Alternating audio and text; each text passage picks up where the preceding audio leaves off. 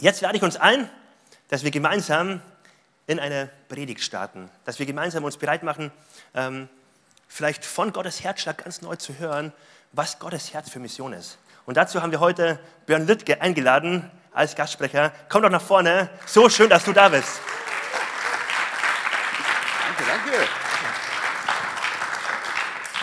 Ja, super. Björn wird gleich einiges zu sich selbst sagen. Was ich sagen kann, ist, wir sind so beschenkt als Credo-Kirche durch ihn. Wir sind so beschenkt durch euch als Ehepaar. Eure Liebe zu Jesus ist spürbar. Wenn man kurz mit euch Zeit verbringt, eure Liebe zur Kirche ist spürbar. Eure Liebe, junge Leiter, in sie zu investieren, sie zu befähigen, sie nach vorne zu bringen, das ist spürbar. Und wir haben so viel Inspiration von euch bekommen als Credo-Kirche. So viel Inspiration, wo wir ermutigt sind. Ähm, und das nicht nur wir als Credo-Kirche, sondern weltweit Kirchen. So genial, wo Gott euch eine Plattform gegeben hat, ein Segen zu sein. So genial, von eurem Herzen ein bisschen zu spüren. Das sind wir super beschenkt dadurch, dass ihr heute da seid. Herzlich willkommen und wie gut, Danke. du predigst. Danke. Hammer. Super. Wow. Ja, es ist voll cool, hier zu sein. Ich bin begeistert. Britta ist begeistert. Seit 31 Jahren ja, ist das wirklich unser, unser jährliches Rendezvous mit euch, wie man in Frankreich sagt. Und ich möchte direkt in die Predigt hineingehen. Ähm, Mission. Und ich habe das Thema, ich habe die Predigt heute genannt, ich will wirklich sehen. Ich will wirklich sehen. Ich habe ein Bild vorausgesucht, ich habe da ein bisschen rumgewerkelt. Und ich habe mir so gedacht, ich gehe ab und zu durch unsere Stadt Marseille. Und die Frage ist, sehe ich eigentlich, was da ist? Oder lebe ich in einer Art virtuellen Realität? So als Christ können wir, oder auch als Menschen grundsätzlich, können wir eigentlich dicht machen. Ja, wir sehen gar nicht, was um uns herum passiert. Und weil wir es gar nicht an uns heranlassen wollen, manche können es auch nicht. Wir leben heute in Zeiten, wenn du den Fernseher anmachst oder irgendwelche Medien, du kriegst so viel Druck ab, dass du vielleicht zum Teil den Druck gar nicht verarbeiten kannst, den du in deiner Stadt siehst, in der Nachbarschaft siehst, in deiner Familie siehst, in deiner Firma siehst oder was auch immer. Und der Punkt ist einfach, was möchte Gott eigentlich mit uns machen? Was, wo will Gott uns hinführen? Und bevor wir tiefer hineingehen, würde ich gerne beten. Es gibt so dieses biblische Prinzip, dass, dass Gott uns etwas vorschlägt, aber ob was daraus wird, hängt davon ab, ob wir Ja sagen. Und ich würde gerne einfach so einen kurzen Moment nehmen und ganz persönlich Gott sagen, du darfst zu mir sprechen. Weil die Predigt ist einfach nur ein Gerede. Die Frage ist, ob der Heilige Geist es bei dir lebendig im Herzen macht. Okay, es sind nicht meine Worte, die den Unterschied machen, es ist der Heilige Geist, der meine Worte in deinem Herz lebendig machen kann und zu einer persönlichen Botschaft verändern kann. Danke, Herr, dass du da bist. Ich danke dir, Heiliger Geist, dass du gesagt hast, dass du uns die Gedanken des Vaters im Himmel offenbaren willst. Herr, und ich bete für jeden Einzelnen hier. Ich bete, Herr, dass du mit Salbung kommst, dass wir hören, verstehen, was die einzige, einzelne Situation für mich persönlich bedeutet. Herr, ich möchte dir jetzt sagen, ich erlaube dir, in mein Herz hineinzusprechen. Herr, ich möchte geöffnete Ohren haben zu hören und zu verstehen, was dein Wort ist. Das bete ich in Jesu Namen. Amen. Wisst ihr, was passiert, wenn ich, wenn ich mir die Realität nicht mehr anschaue, in der ich lebe? Dann bin ich fremd den Menschen gegenüber. Dabei ging es beim Evangelium, dabei ging es bei Jesus immer nur um eine Sache, um den Menschen. Du kommst hier vielleicht heute in die Kirche und denkst, boah, ich tu mir mal was Gutes. Und wisst ihr, was das Schöne ist, weswegen ich eigentlich Kirche mag? Danke für das Lob, dass du gesagt hast, dass wir Kirche mögen. Ich mag bei Kirche so ganz besonders, dass es bei Kirche um viele Dinge geht, nur nicht um mich. Sag mal zu deinem Nachbarn, es geht nicht um dich. Ja, es ist eine ganz wichtige Offenbarung, weil im Reich Gottes, das, das ist die Herausforderung. Am Anfang kommt der Herr und sucht mich. Am Anfang kommt der Herr und sucht dich. Er zieht, sich, er zieht dich zu ihm. Und in dem Augenblick, wo er einmal in meinem Herzen ist, geht es nicht mehr um mich. Dann geht es nur noch um Gott und um die anderen Menschen. Dann geht es nur noch um Gott und um die anderen Menschen. Und da möchte ich heute ein bisschen drauf eingehen, weil, weil natürlich habe ich Bedürfnisse. Natürlich habe ich gewisse Nöte immer wieder. Aber meine Nöte und meine Bedürfnisse können niemals die Entschuldigung dafür sein, dass ich den anderen Menschen nicht mehr sehe. Und es ging immer nur um Menschen für Gott. Es ging immer nur um Menschen, weil wenn ich so eine virtuelle Realität einfach nur sehe, vielleicht eine fromme Realität, eine religiöse Realität, was auch immer für eine Pseudorealität, dann sehe ich die Realität meiner Mitmenschen nicht mehr. Dann sehe ich die Realität der Kranken nicht mehr, die Heilung suchen. Dann sehe ich die Realität der Nöte meiner Mitmenschen nicht, die schreien irgendwo. Und ich könnte Antwort bringen, aber, aber ich sehe es nicht.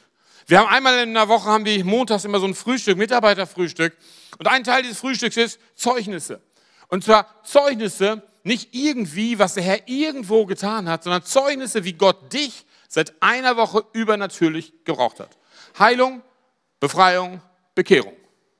Diese drei Sachen. Warum nur eine Woche? Weil alles, was länger als eine Woche alt ist, ist alt. Ist verstaubt. Wir wollen den Glauben frisch erleben. wisst ihr, was ich gelernt habe? Wenn ich Gott regelmäßig sehe, wie er durch mich wirkt, ermutigt mich das wieder neue Dinge zu tun. Das ist immer so ein Glaubenskreislauf. Ja, Gott spricht, gibt mir einen Auftrag, ich tue es dann wirklich. Gott handelt auch noch wirklich. Das ermutigt mich wirklich, wieder neu, neuen Glauben zu haben, um wieder neu zu handeln. Da möchte er uns hinbringen. Da möchte er uns hinbringen. Und Mission hängt davon ab, letztendlich, wie ich sehe. Ob das in der Lokalität ist, ob das regional ist, national, international, ist überall das Gleiche. Und ich möchte so in eine, in, eine, in eine, Geschichte hineinkommen, die ich total mag in den Evangelien. Eine sehr erstaunliche Geschichte. Können wir in Markus 10, Vers 46 bis 51 lesen. Und da steht, und sie kommen nach Jericho, Jesus mit seinen Jüngern. Und als er aus Jericho hinausging mit seinen Jüngern und einer zahlreichen Volksmenge, saß der Sohn des Timäus, Bartimäus, der Blinde bettelnd am Weg. Wie müssen wir uns das vorstellen? Zur damaligen Zeit gab es keinen Asphalt. Der Weg war staubig, er war dreckig. Da saß dieser blinde Mann auf der Erde. Der saß nicht auf dem Stuhl, der saß im Dreck auf der Erde. Was verstärkt ist, wenn du blind bist, ist häufig dein Gehör. Der hört also schon sehr früh, dass Menschen auf ihn zukommen. Da kommt eine ganze Volksmenge, steht da. Er hört immer wieder irgendwelche Gesprächsbrocken heraus. Jesus ist dabei, von dem hat er ja schon gehört. Das war doch der, der Wunder tut. Dieser Rabbi, dieser Prophet, dieser was auch immer, der herausragende Dinge tut, der Hoffnung bei mir bewirkt. Aber das Erste, was er mitkriegt, ist, neben den Stimmen, Staub. Setz dich mal auf einen verstaubten Weg. Wenn viele Menschen an dir vorbeigehen, du hast nur noch Staub. Staub in deinem Gesicht, Staub in deinen Augen, Staub in deinem Mund, Staub in deiner Nase. Es ist einfach unangenehm. So ist diese Situation von Bartimäus.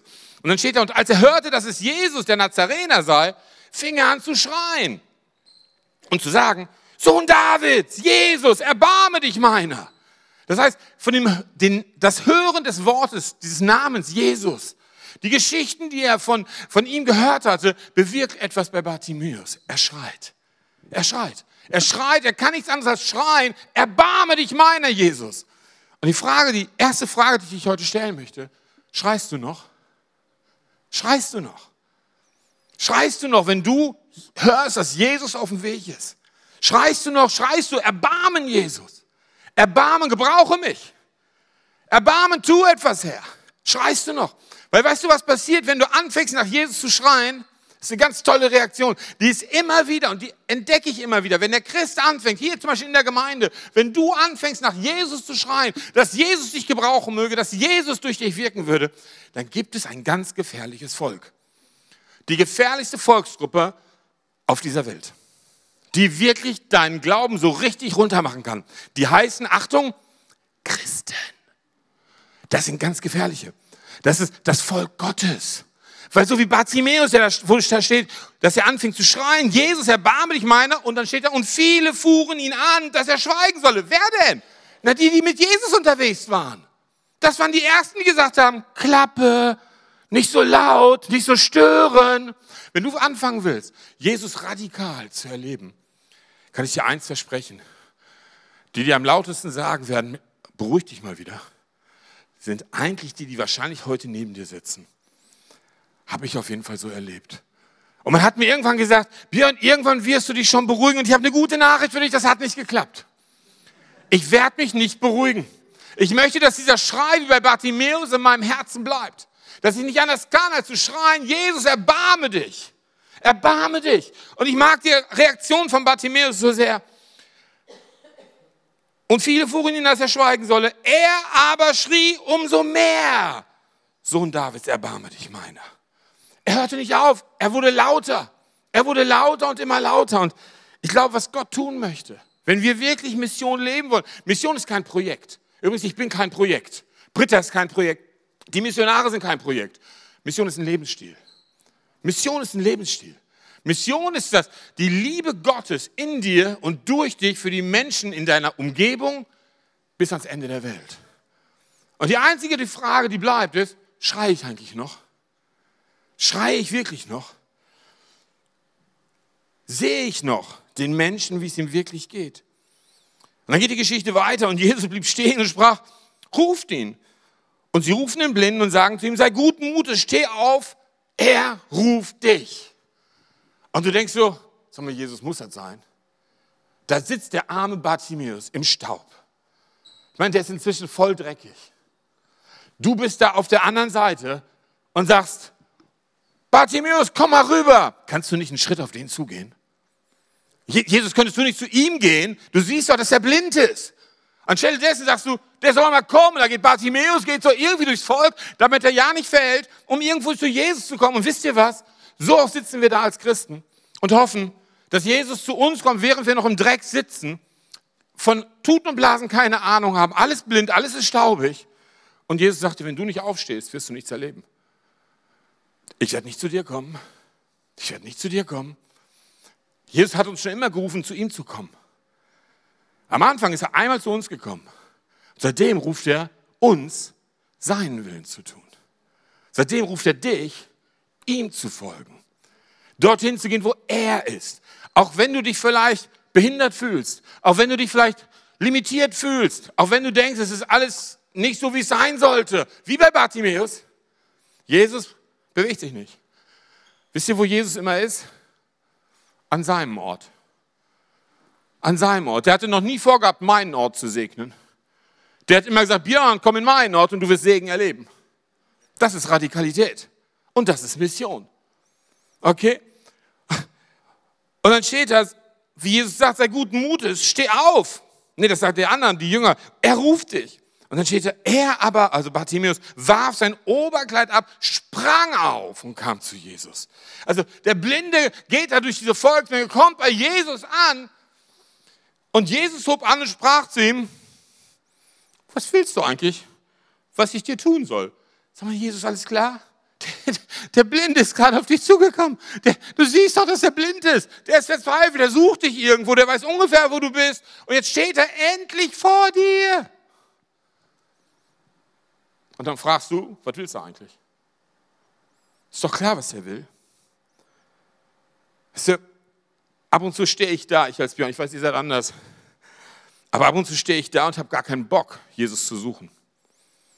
Und ab und zu denke ich, der weiß doch, was ich will. Warum soll ich schreien? Warum soll ich was machen? Warum soll ich was sagen? Weil es ein biblisches Prinzip ist. Weil es ein Reich Gottes Prinzip ist. Jesus möchte von dir hören, ob du wirklich so verzweifelt in deinem Herzen bist, dass du verstanden hast, was sein Wille für dein Leben ist. Was ist deine Berufung? Heute Abend direkt nach dem Gottesdienst von Britta und ich nach Hause Richtung Marseille, schlafen irgendwo unterwegs. Und Donnerstag dürfen wir nach Marokko fliegen. Was ist unser Schrei für Marokko? Soll ich dir sagen? Der gleiche Schrei wie in allen Nationen, wo wir hinfliegen. Herr, erbarme dich unser und gib uns Jünger. Herr, erbarme dich unser und lass uns Gemeinden gründen, weil das ist unsere Berufung. Herr, erbarme dich unter, gib uns Leiter, in die wir uns investieren können, weil das ist unsere Berufung. Der Schrei muss bleiben. Und ich sage euch eins in meinem Leben, unser Leben war nicht immer easy. Einige haben das mitgekriegt, wir haben gerade unsere 17. Einbruch hinter uns gehabt. Einige haben uns wunderbar ermutigt, uns geholfen. Vielen, vielen Dank. Aber wisst ihr was? Das können noch 23 Einbrüche werden. Wir werden nicht aufhören.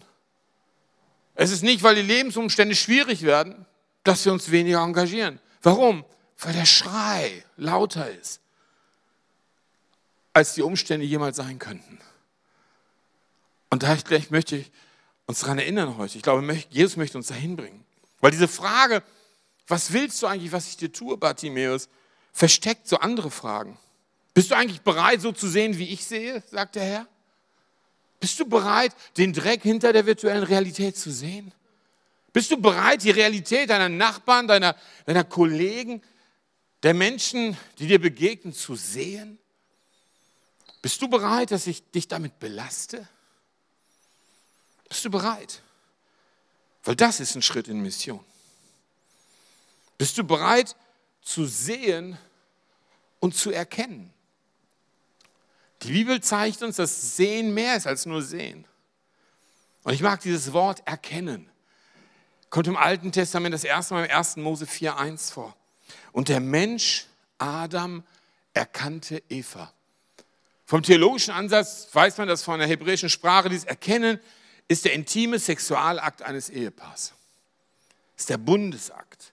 Aber erstmal ist Erkennen nur Erkennen. Dieses Wort, hebräische Wort heißt Yada.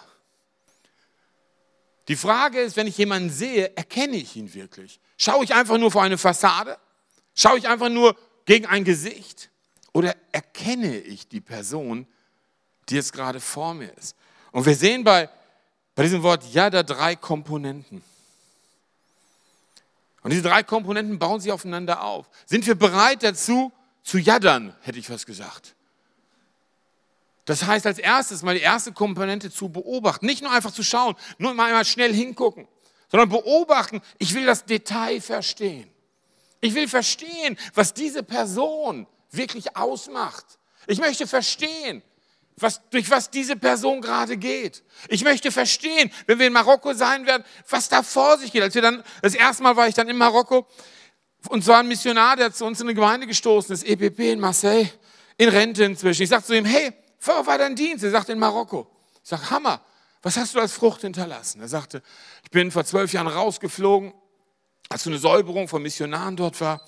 Aber ich konnte eine Gemeinde unter Afrikanern etablieren. Ich sage, das hatte ich noch nie gehört. In der arabischen Welt eine Gemeinde unter Afrikanern. Ich sage, Hammer. Ich sage, was ist daraus geworden? Er sagt, ich konnte es einem jungen Leiter übergeben, Philipp, Philipp Schembo. Und Philipp hat daraus sieben weitere Gemeinden, also sechs weitere Gemeinden, sieben insgesamt gebaut. Ich sage, wow, das ist ja cool, den will ich kennenlernen.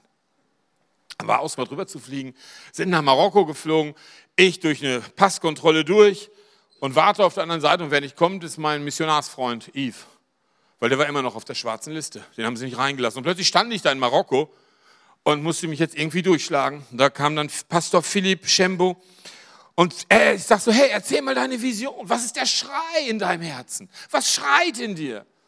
Und er erzählt von seiner Vision, afrikanische Studenten, die fünf bis sieben Jahre in den marokkanischen Universitäten sind, mit dem Evangelium zu erreichen und sie zu Jüngern zu machen. Und ich sitze da, jetzt hat Gott mir die Begabung gegeben, Leiter zu Schulen und Gemeinden zu gründen. Das ist meine Berufung.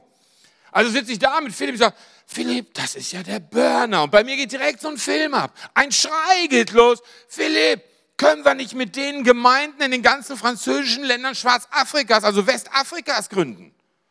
Und dann fängt er an zu weinen. Und sitzt da und sagt, Björn, das ist mein Traum. Aber ich weiß nicht wie. Und ich sage, ich weiß wie. Hammer. Lass uns zusammen schreien. Da ist mein Jünger. Erinnert ihr euch den einen Schrei? Gebt mir einen Jünger in diesem Land.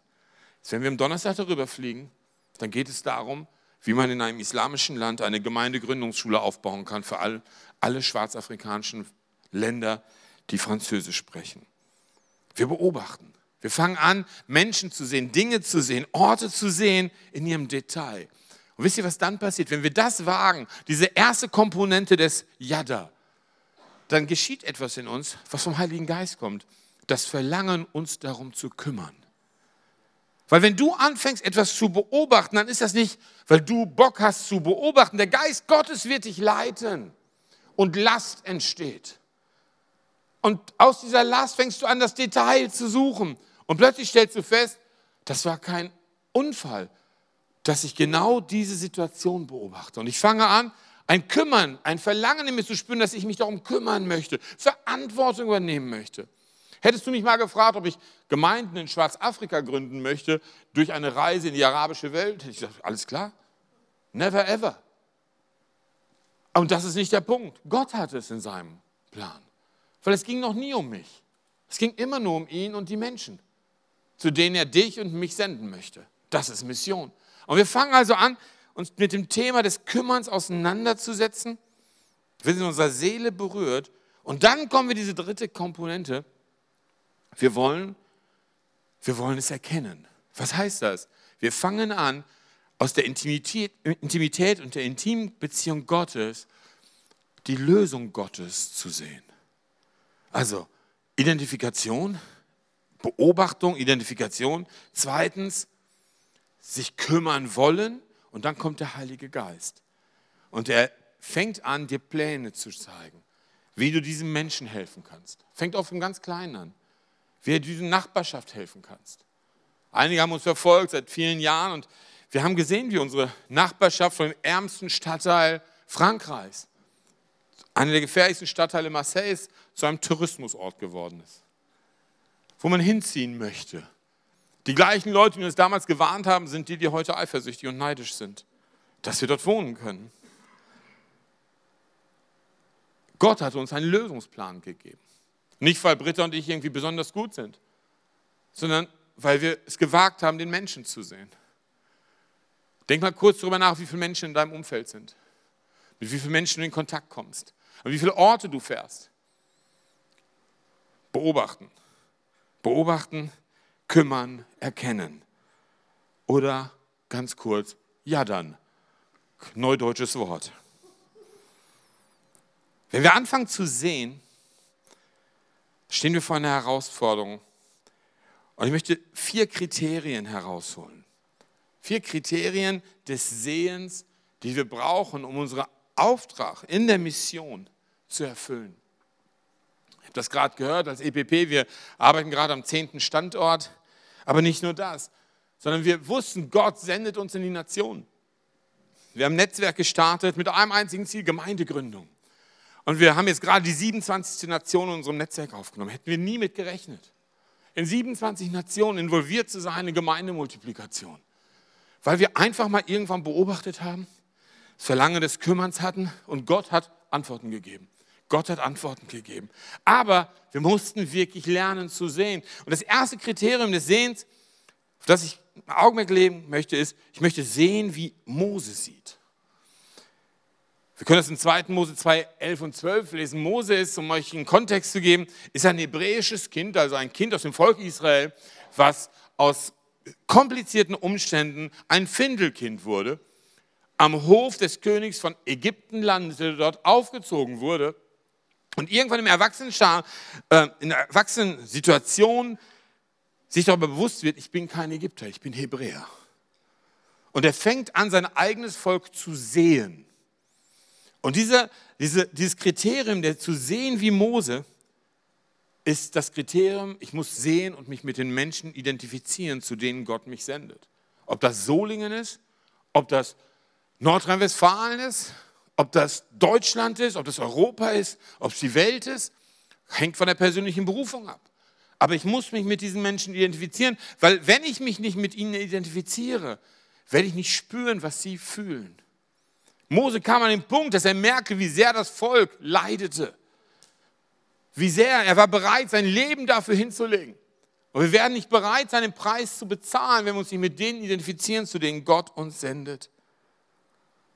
Aber nur die Identifikation bringt uns nicht weit. Wir müssen weiterschauen und wir müssen lernen zu sehen, wie Jesus sieht. Der in Jerusalem, vor Jerusalem stand, schaute auf die Stadt und fing fürchterlich an zu weinen. Fürchterlich an zu weinen. Und wir müssen uns den Kontext vorstellen. Jerusalem war der Hotspot seiner Zeit. Wenn du geistlich obendrauf sein wolltest, dann musstest du nach Jerusalem. Da war der Tempel. Da betete man Gott an. Da konnten Sünden vergeben werden. Da war der Hype. Da war was los. Das war das religiöse Zentrum seiner Zeit. Und Jesus guckt es an und weint. Warum? Weil Jesus noch nie das System gesehen hat, sondern immer den Menschen. Wieder nur den Menschen. Und er hat das religiöse System gesehen und gesagt, schön und gut, aber der Mensch da drin ist nicht glücklich. Der Mensch da drin findet Gott nicht. Der Mensch ist immer noch weiter weg und Erbarmen hat ihn erfüllt. Also wenn wir uns erstmal wie Mose identifizieren, dann müssen wir es aber lernen zu sehen, wie Jesus das Erbarmen uns schreit. Erinnert euch an den Schrei, Bartimäus, erbarme dich meiner. Jesus, erbarme dich für Solingen. Erbarme dich für meine Nachbarschaft. Erbarme dich für mein Land. Erbarme dich für die und die Volksgruppe. Erbarme dich. Auch ich will sehen, wie einer, der dein Erbarmen versteht. Die dritte Perspektive, das dritte Kriterium, zu sehen wie Petrus. Könnt ihr in Apostelgeschichte 10 lesen. Petrus war auf dem Dach, war am meditieren, am beten. Plötzlich sah er, wie ein Tuch vom Himmel runterkam mit allen möglichen Tier, was unrein war da drauf. Und eine Stimme, die sagt, iss. Und Petrus sagt, never ever, das mache ich nie, weil ich habe noch nie was Unreines gegessen. Und dann sagt Gott zu ihm, sag nicht, dass etwas unrein ist, was ich gerade als rein bestimmt habe. Und ab und zu können wir die tollsten theologischen und christlichen Vorsätze haben. Wenn wir nicht sehen wie Petrus, werden wir nie aus der Box herauskommen, die uns auch einsperren kann. Wir brauchen neue Strategien immer wieder. Wir müssen fähig sein, von Gott zu hören, was er jetzt machen will. Gott baut seine Gemeinde von Generation zu Generation. Wie lange dauert eine Generation? Wie lange? 40 was? Jahre? Nein! Laut französischen Soziologen 18 Monate. Unsere Gesellschaft erneuert sich so schnell, dass alle 18 Monate wir vor der Herausforderung einer neuen Generation stehen. Ich brauche Gott, damit ich das Evangelium zu diesen Menschen bringe, dass ich weiß, wie sie sprechen. Und die letzte Person, ich komme zum Ende. Ich möchte sehen, wie William Carey, der Vater der modernen Mission, der war nicht in der Bibel und trotzdem von Gott gebraucht. Als William Carey 1786 mit 25 Jahren in einem Pastorentreffen als Baptistenpastor die Stimme erhebt, weil er bearbeitet wurde von einer Frage, ist es nicht die Pflicht eines jeden Christen, das Evangelium der ganzen Welt zu bringen, bekommt er folgende Antwort. Junger Mann, setzen Sie sich wieder hin. Wenn es Gott gefallen würde, die Heiden zu bekehren, wird er sicher nicht Sie dafür gebrauchen. Und da ist wieder die Stimme, die sagt, halten Mund. Wenn du siehst, anfängst zu sehen, wie William Carey, dann wirst du Geschichte schreiben. Unsere Missionare der Credo sind heute draußen, weil William Carey damals eine Tür aufgemacht hat. Denn bis dahin hatte man damals Mission nur in den Kolonien gemacht. Man ging nicht zu den Völkern, die außerhalb der Kolonien wohnten. William Carey musste dafür eine Missionsgesellschaft gründen, weil er den Mut hatte. Und ich glaube, und das, da komme ich zum Schluss, die Musiker, ihr könnt schon mal kommen. Ich, ich möchte wissen von mir selber, hey Björn, schreist du noch? Schreist du noch, weil du dich mit diesen Menschen identifizierst, zu denen Gott dich sendet? Björn, schreist du noch, weil, weil das Erbarmen, der Schrei nach Erbarmen in dir so groß ist, dass diese Menschen Jesus begegnen? Hey Björn, schreist du noch? Und suchst den Weg auch außerhalb der Box, in der du dich so sicher fühlst, damit das Evangelium zu diesen Menschen kommt? Hey Björn, schreist du noch, dass Gott dich vielleicht eines Tages dafür gebrauchen kann, Geschichte zu schreiben? Ich möchte dich diese Frage stellen. Schreist du noch? Ist der Schrei in dir? Weil ich glaube, dass wenn es nicht der Fall ist, dann möchte Gott diesen Schrei in dir erwecken. Das ist kein Unfall, dass du da bist, wo du bist. Es ist kein Unfall, dass du die Geschichte erlebt hast, die du erlebt hast. Und vielleicht lass uns mal aufstehen. Ich möchte dich einladen, deine Augen zu schließen und etwas zu wagen, was nicht einfach ist. Während wir gleich in der Anbetung nochmal gehen, schau mal in den Spiegel. Schau mal in den Spiegel. Siehst du dort, siehst du dich dort schreiend? Oder siehst du dich dort wartend, dass Jesus vielleicht zu dir kommt? Wisst ihr, was das Schöne ist? Wir selber können es nicht von uns, aber Jesus möchte es in uns bewirken. Wenn ich den, jedes Mal, wenn ich den Schrei nicht mehr habe, und das kommt immer wieder vor, dann wende ich mich zu meinem Jesus und sage, bitte, Herr, liebe mich so sehr, dass die Liebe, deine Liebe für die Menschen in mir wieder so stark ist, dass ich nicht anders kann als schreien. Wenn ich weiß für mich, vielleicht ist es für dich ja anders, ich weiß für mich, wenn ich nicht mehr schreie, ist meine Liebe erkaltet. Ist meine Liebe eigentlich erkaltet. Aber ich möchte heiß sein. Ich möchte heiß sein durch die Kraft des Heiligen Geistes durch die Kraft des Heiligen Geistes heiß sein, die Liebe Gottes zu den Menschen zu bringen. Und schau mal kurz in den Spiegel. Es ist nicht schlimm, wenn du sagst, ich habe diese Leidenschaft gerade nicht. Weil das kommt immer wieder vor, das ist das Leben. Es gibt Höhen und Tiefen.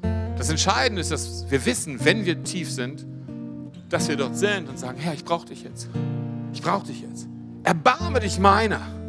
Erbarme dich meiner, dass ich wieder Erbarmen für meine Mitmenschen habe. Erbarme dich meiner, dass ich Erbarmen für diese Nationen habe. Erbarme dich meiner. Und wisst ihr, was dann passiert? Das macht der Herr. So, wenn dich das betrifft, halt deine Augen einfach geschlossen. Wenn du in deinem Spiegel nicht den schreienden Menschen siehst, sondern den wartenden, dann möchte ich gerne für dich beten, wenn du mir das erlaubst, dass diese Leidenschaft wieder erweckt wird in dir. Wenn das der Fall ist, kann ich dich ganz kurz bitten, dass du deine Hand hebst, da wo du bist, dass ich für dich beten kann. Ja, danke, danke. Ja, ja, ja. Oh Geist Gottes, du bist hier. Halt deine Hand hoch. Geist Gottes, du bist hier, das ist jede Hand. Herr, aus mir selber kann ich nichts. Ich kann nicht lieben aus mir selber. Oft erkalte ich in der Leidenschaft. Oft höre ich auf, nach Erbarmen zu schreien, Herr, und ich brauche dich. Herr, wir sind alle gleich, wir sind alle im gleichen Boot. Und ich danke dir, dass du es weißt. Ich danke dir, dass du dir noch nie eine Illusion über uns gemacht hast und uns trotzdem berufst. So bete ich für jeden Einzelnen, der die Hand hier hebt. Geist Gottes, erwecke den Schrei des Erbarmens. Erwecke den Schrei des Erbarmens in Jesu Namen. Erwecke den Schrei des Erbarmens. Erwecke die Liebe und die Leidenschaft für unsere Mitmenschen, für Volksgruppen, für die, die dich nicht kennen. Erwecke es, Herr. Herr, dass es uns unsere Gedanken beschäftigt, dass es uns in unseren Träumen verfolgt. Herr, dass dein Wort auf uns ausgeht und wir anfangen, Visionen zu sehen, wie du uns gebrauchen wirst. Herr, ich bete, dass jeder, der angesteckt ist von, von deinem Feuer, von deinem Schrei, deines Erbarmens, wie William Carey, der Schreiber einer ganz besonderen Geschichte wird. Ein Türöffner für viele, die ihm folgen werden. Ein Beispiel deiner Gnade und deiner Liebe für die Menschen, die weit weg sind von dir. Das bete ich jetzt in Jesu Namen, Herr. Jesu Namen.